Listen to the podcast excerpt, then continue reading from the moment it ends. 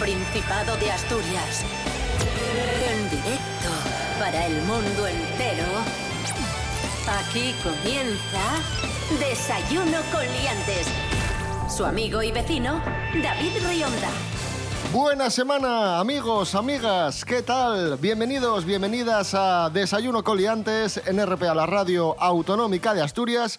Buenísimos días en este lunes 1 de junio. Sí, 1 de junio ya del año 2020, en este momento, seis y media de la mañana. En primer lugar, saludamos a Rubén Morillo. Buenos días, Rubén Buenos Morillo. días, David Rionda. Buenos días a todos. Hola. Y es como siempre un placer recibir también al monologuista gijonés, Fran Estrada. Buenos días, Fran. ¿Qué tal? Buenos días. Un placer para vosotros, para mí una tortura como siempre. Gracias. Rubén Morillo, Sí. vamos con el pronóstico del tiempo, venga. Vale, bueno, pues las eh, previsiones más optimistas indican que para hoy vamos a tener un día ni fu ni fa, sol y nubes. ¿Qué es ni fu ni fa? Ya empezamos con términos técnicos. Sol y nubes. Eh, y digo las más optimistas porque, ojo, todavía estamos pendientes de cómo va a soplar el viento que puede traer y empujar una borrasca que tenemos muy cerca de nosotros. Y si el viento termina soplando muy fuerte, la va a acercar, la va a poner sobre el Principado de Asturias y nos va a dejar lluvias en las últimas horas del día de hoy.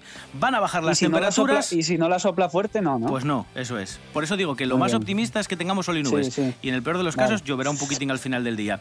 Bajarán un poco las temperaturas, las mínimas serán de en torno a los 10 grados y las máximas, que la semana pasada cerramos con muchísimo calor, van a bajar hasta en torno a los 20 grados. Rubén no decepciona, Ya, ya, ya, por supuesto que no. porque, porque nunca te esperas nada de él. Entonces, tampoco... Madre mía, En ¿cómo- fin. ¿cómo empezamos hoy? Bien. Sí. Desayuno con liantes, ay, lere, lere, lere.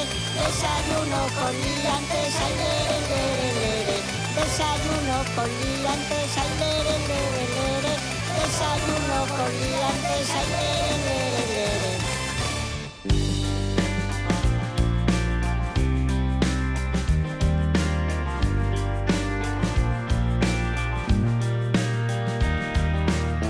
Los que no han decepcionado son los futbolistas del Sporting de Gijón.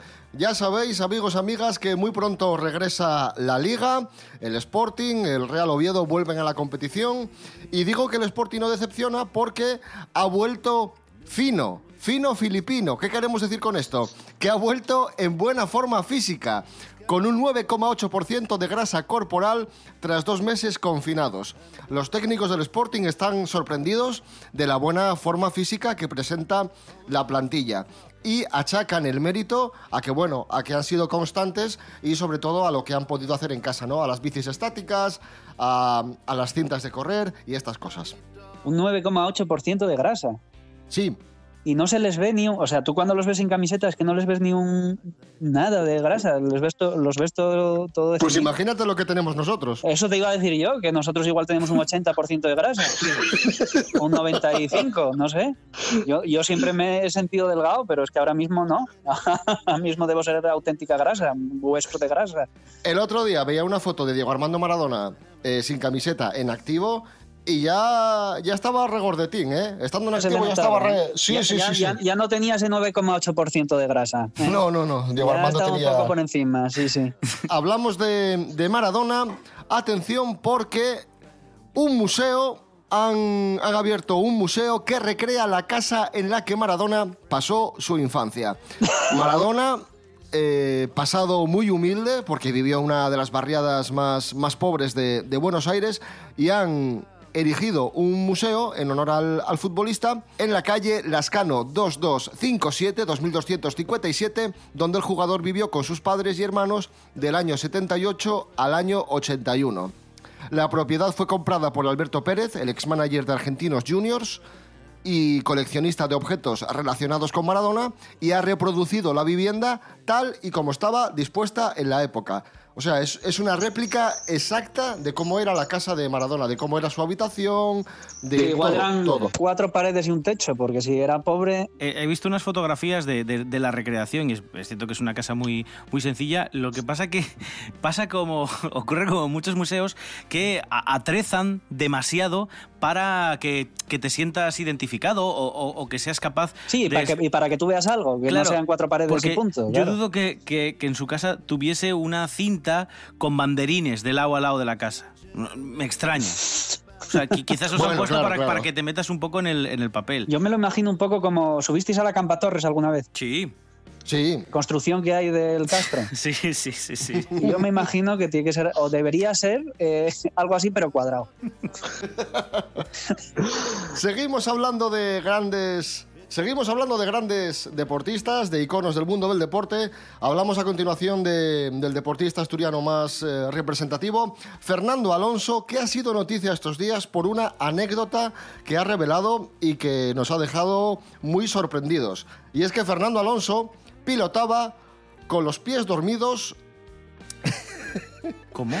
cuando, sí, cuando Fernando Alonso se, se metía en el Ferrari, Sí. eh, tenía los pies dormidos porque parece ser que el habitáculo donde poner los pies no estaba muy bien diseñado.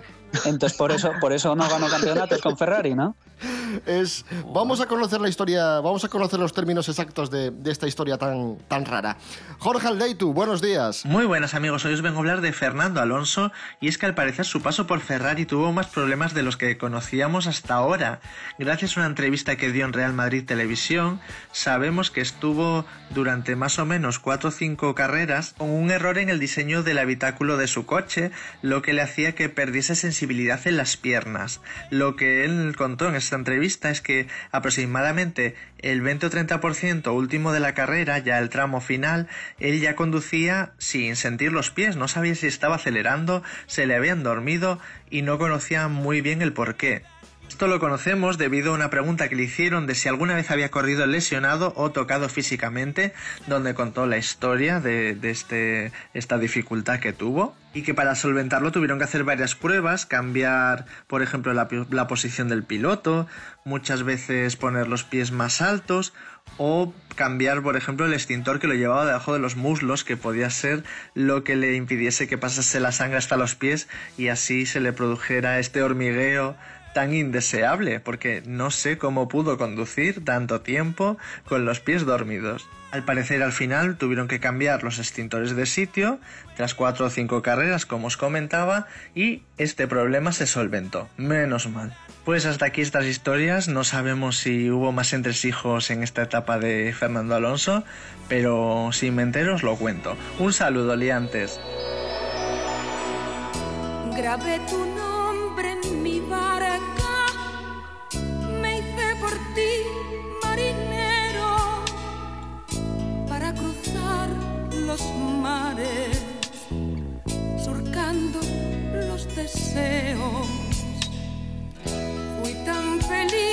tus brazos, fui tan feliz en tu puerto que el corazón quedó preso de tu cuerpo y de tu piel.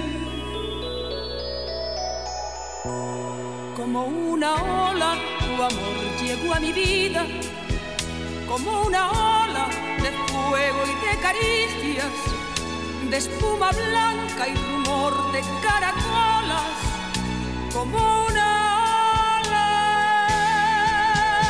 Y yo quedé prendida a tu tormenta, perdí el timón sin darme apenas cuenta, como una ola.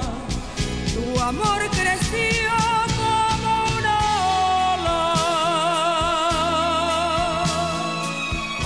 Ahí sonaba la más grande, Rocío Jurado, como una ola. Hoy se cumplen 10 y... tu, tu, tu, 14, 14. 14 años, 14 años del fallecimiento de la cantante de Chipiona. Y hoy, amigos, amigas, hoy es el Día Mundial de la Leche. Sí, señor, Día Mundial de la Leche, un sector muy importante en Asturias, porque en el Principado se producen cada día un millón y medio de litros. Una, una cifra que en España solo supera Galicia. Asturias alcanza, por tanto, los 528 litros por persona, que es un- una cifra muy, muy En importante. producción, no en bebercio. En producción, efectivamente. Vamos con curiosidades sobre la leche. Carlos Herrera, buenos días. Señoras, señores, buenos días. Me alegro. Mm, ¿Qué tal? ¿Cómo están? Buenos días. Empezamos con un estudio de la Universidad de Leicester que dice De que Leicester. las vacas, Leicester. las vacas que Leicester. escuchan el tema Perfect Day de Lou Reed se sienten más relajadas. Hicieron un estudio, les pusieron esta canción y otras, y cuando sonaba esta producían más cantidad de leche. ¿Qué les parece? Es, es extraordinario. Bueno, esto. pero es que igual eran vacas inglesas. Y bueno, aquí en España igual les tienes que poner algo de tecno o de. ¿Eh? Bueno, No sé, o, o de Bertín Osborne. Igual aquí con Bertín Osborne Gracias. producen más. Gracias por esa aportación tan insignificante. La leche también es remedio para el picante. Si ustedes son amantes de comida con salsa que pica mucho, con condimento, que les cae muy pesados al estómago, sepan que si toman bebida fría o refresco es peor, porque se potencia el picante y el sabor. Sin embargo, la leche ¿eh? Contiene una proteína llamada caseína que ayuda a combatir el ardor. Y rápidamente cuatro detalles más antes de darles una receta.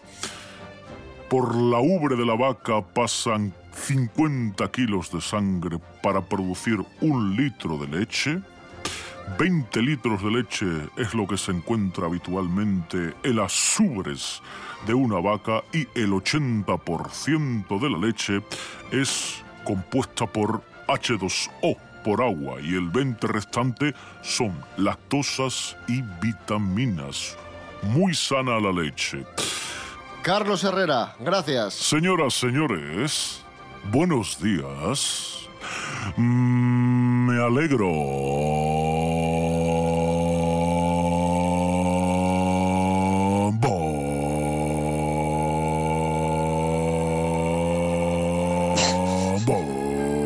Oye, Sí, qué rica la leche Dime. frita, ¿eh? sí, sí, rica, rica. Qué rica la leche frita, sí. Sí.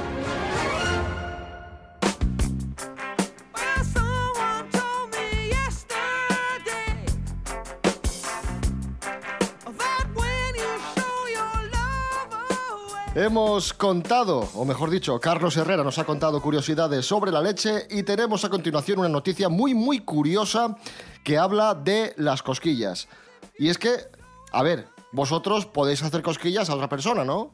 Eh, Sí. sí, Claro, Si, si- si tiene cosquillas se puede. Tuyo, o sea, hace- hacerte autocosquillas es muy raro. Es raro y no funciona. Sí, ya.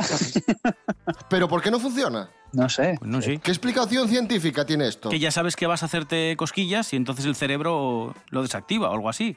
Su- Supongo, ¿eh? No lo sé. Vamos, vamos a saberlo. Nuria Mejías, buenos días. Buenos días chicos. Así es David. La ciencia ha descubierto por qué no podemos hacernos cosquillas. El patrón neuronal no funciona porque el estímulo lo ha planeado el cerebro. La nueva investigación realizó un experimento con 30 voluntarios sometidos a diferentes pruebas sensoriales mientras escaneaban sus cerebros con un dispositivo de resonancia magnética y descubrió que el cerebelo encargado de la coordinación muscular y otros movimientos no controlados por la voluntad es la clave de esta misteriosa relación con nuestros propios estímulos sensoriales. Según los investigadores, el efecto de las cosquillas autoinducidas se reduce por una sencilla razón. Las ha planificado el cerebro. Quiere decir que el efecto sorpresa, que siempre acompaña a las cosquillas, porque no sabemos dónde se van a producir, ni cuándo, ni su intensidad, no existe cuando es cosa solamente nuestra. Por lo tanto, no tiene sentido experimentar la misma reacción que si las cosquillas nos la, aplica otra persona. O sea, la clave está en que, como el cerebro sabe que va a llegar el estímulo con todos sus parámetros, reduce el impacto de los dedos sobre las zonas sencillas y no experimentamos cosquillas. Esta investigación no es algo baladí, no solo porque nos permite comprender mejor cómo el cerebro humano predice los estímulos sensoriales que generan nuestras acciones y cómo esto afecta a nuestra percepción, también puede ayudar a personas con el trastorno del espectro autista, según estos investigadores. Dicen que las personas que tienen una lesión en el cerebelo poco después del nacimiento tienen una probabilidad 36 veces mayor de desarrollar autismo más adelante en la vida. Aunque no entendemos todavía por qué, estos investigadores consideran que esta investigación tal vez pueda aclararlo y proporcionarles algún tratamiento en el futuro. Que tengáis un buen día.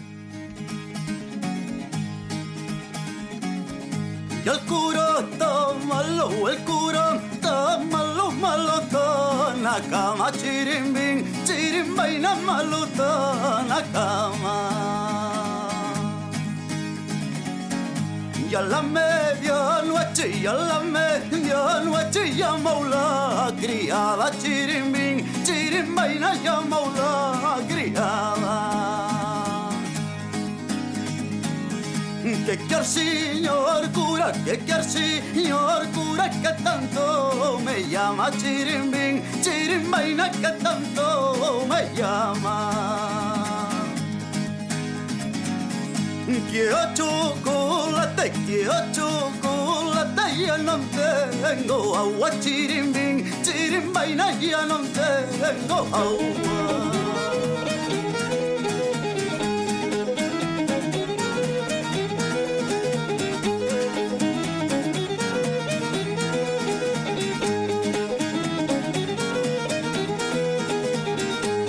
Ahí sonaba buen folk asturiano en Arba, el cura Tamalu. 7 menos cuarto de la mañana, hoy es lunes 1 de junio de 2020.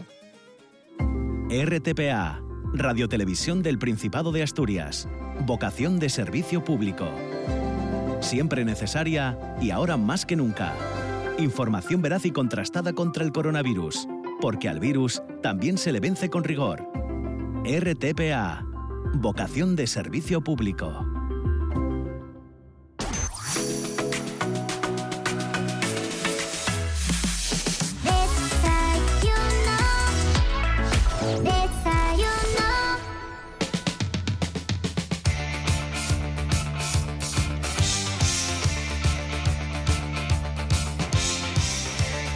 Hablamos de lapsus, amigos, amigas, que ya sabéis que suelen ser muy, muy divertidos. Y la Fundeu, la Fundación del Español Urgente, eh, la Fundación del Español Urgente para el buen uso de nuestro idioma, ha organizado un campeonato donde ha recopilado 16 lapsus para votar el más divertido. ¿Y sabéis cuál es el ganador? A ver. El lapsus más divertido de, de la lengua española. Sorpréndeme. Luz genital. En vez de luz cenital, luz genital. Bueno, que se está- suele decir está muy bastante bien, a está muy menudo. bien, está muy A bien, ver, ¿eh? que igual hay, igual hay alguno que tiene luz cenital. Eso no lo sabemos. Y puede estar bien empleado. Pero Venga, está- Es, es un- es un clásico. Es muy divertido, es muy divertido, hombre. Está Te muy pones bien. unos LEDs por ahí y venga. Es un clásico, el luz, el luz eh, genital. Y vamos a hablar de, de otros. Por ejemplo, tengo aquí algunos ejemplos de lapsus habituales y muy divertidos. Por ejemplo, hay quien dice, en vez de nadar en la abundancia, nadar en la ambulancia. Otro clásico es estar en el candelabro. Oye, este lo popularizó muy Sofía mítico. Bazagatos. Ah, sí, muy sí, sí, mítico, sí, muy sí. mítico. En vez de candelero, candelabro. Mm. Eh, preparativos de boda, no. Preservativos de boda. Madre Eso mía, también. pero yo eso, eh, yo eso nunca lo oí. Eso que, que lo dice. En la vida, te lo juro. ¿Eso de dónde te sacaste el estudio ese? Sí, sí, sí, sí. Este, este- ¿Cómo que este yo sí? también. Este yo también lo he escuchado muchas veces. El siguiente lo he escuchado muchas veces. En vez de una vorágine de trabajo, un aborigen de. Ah, trabajo. un aborigen. Sí, sí, lo del aborigen, sí, sí, sí. Eso, eso sí lo he escuchado más de una vez. El cólico frenético.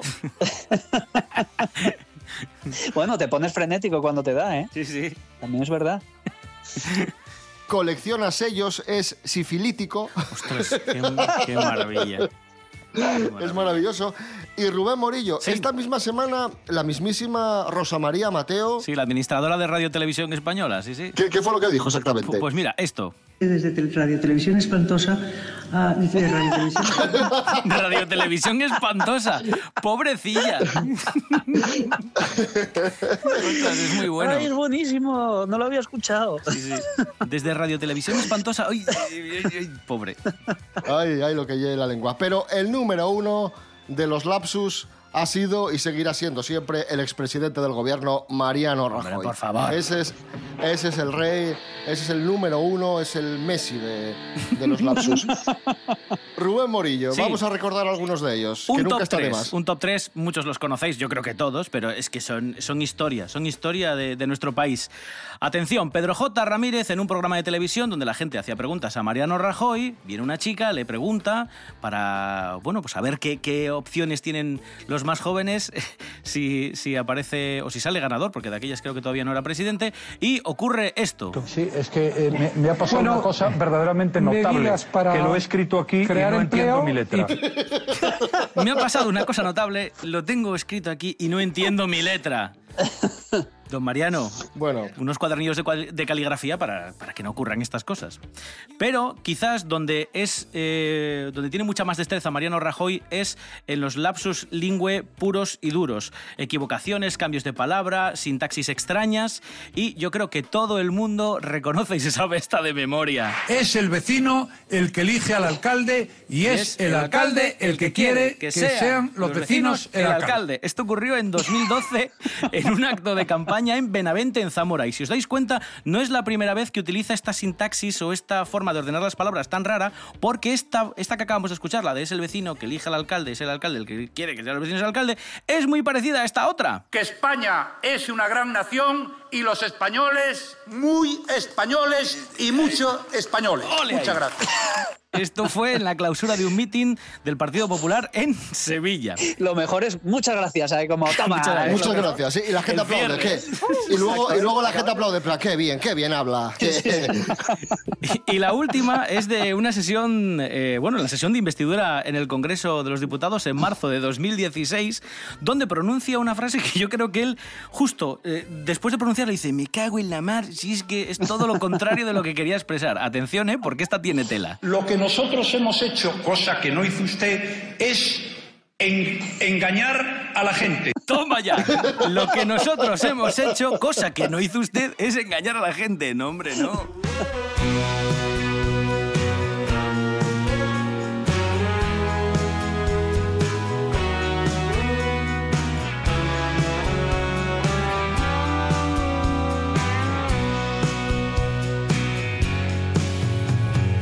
Tren de ayer se aleja, el tiempo pasa, la vida alrededor ya no es tan mía.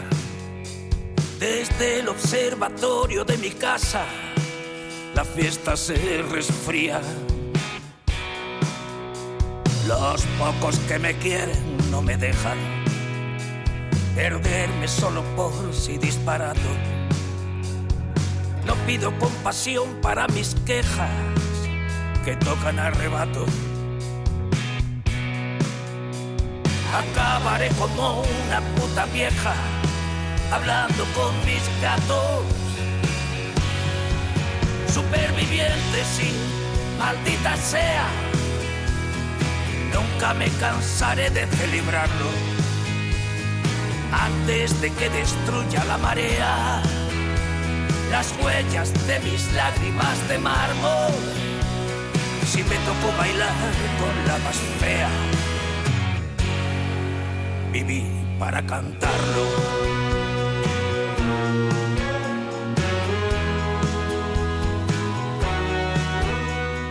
Ahí suena Joaquín Sabina, Lágrimas de Mármol.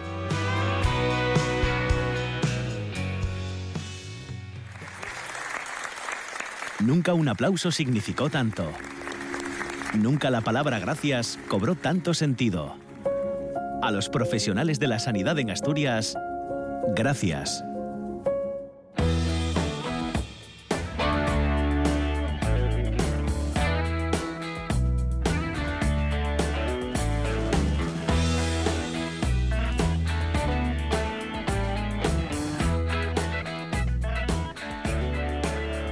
Si hay que dar un premio a los espabilados del día, yo creo que el premio sería para, para estos.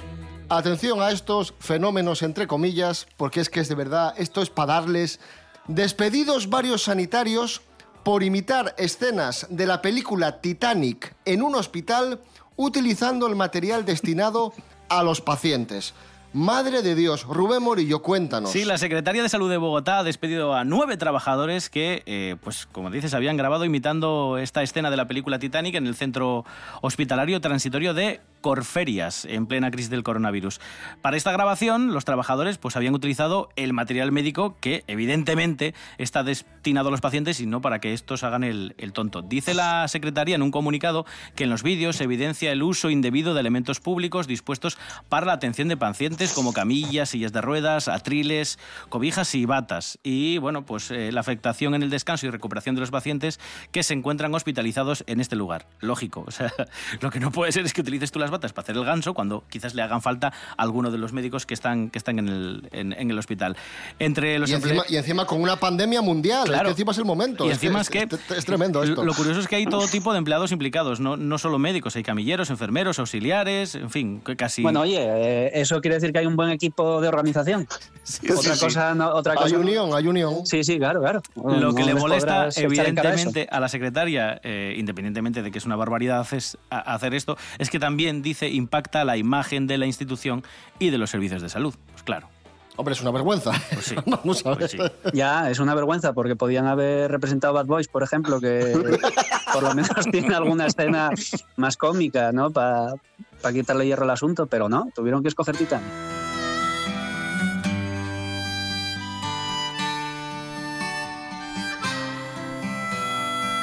Oye, os conté el año pasado, no sé si os acordáis, que en estos momentos se están construyendo el Titanic 2. ¿Os acordáis? Mm, sí, puede ser, puede ¿Os ser. acordáis sí, de, sí. de esta noticia? Yo no, pero supongo que como tantas cosas que dices, que las olvido. o que directamente no me escuchas, claro. Porque no te escucho. Claro, claro. Pues os cuento, el millonario Cliff Palmer está en este momento construyendo un, un gran barco, el Titanic 2, muy similar al, al primer Titanic. Pues- Zarpará en el año pues mal. 2022. Espera, espera. Pero solucionando los problemas, obviamente. Ah, vale, vale. El casco, el casco va a estar soldado, no va a estar remachado. Habrá muchos botes salvavidas, funcionará con diésel y utilizará los más modernos sistemas de navegación digital. Costará 440 millones de euros y, como digo, zarpará en el año 2020. 2022, perdón. Y Titanic 2. también, también han solucionado lo de los glaciares y los icebergs, que se los han cargado, entonces también es más difícil que pase. Ya, A mí, de todas formas, subirme al- a un barco que se llama Titanic me da mal rollo. da mal rollo, ¿eh? Sí, sí, sí. Por muy bien que esté.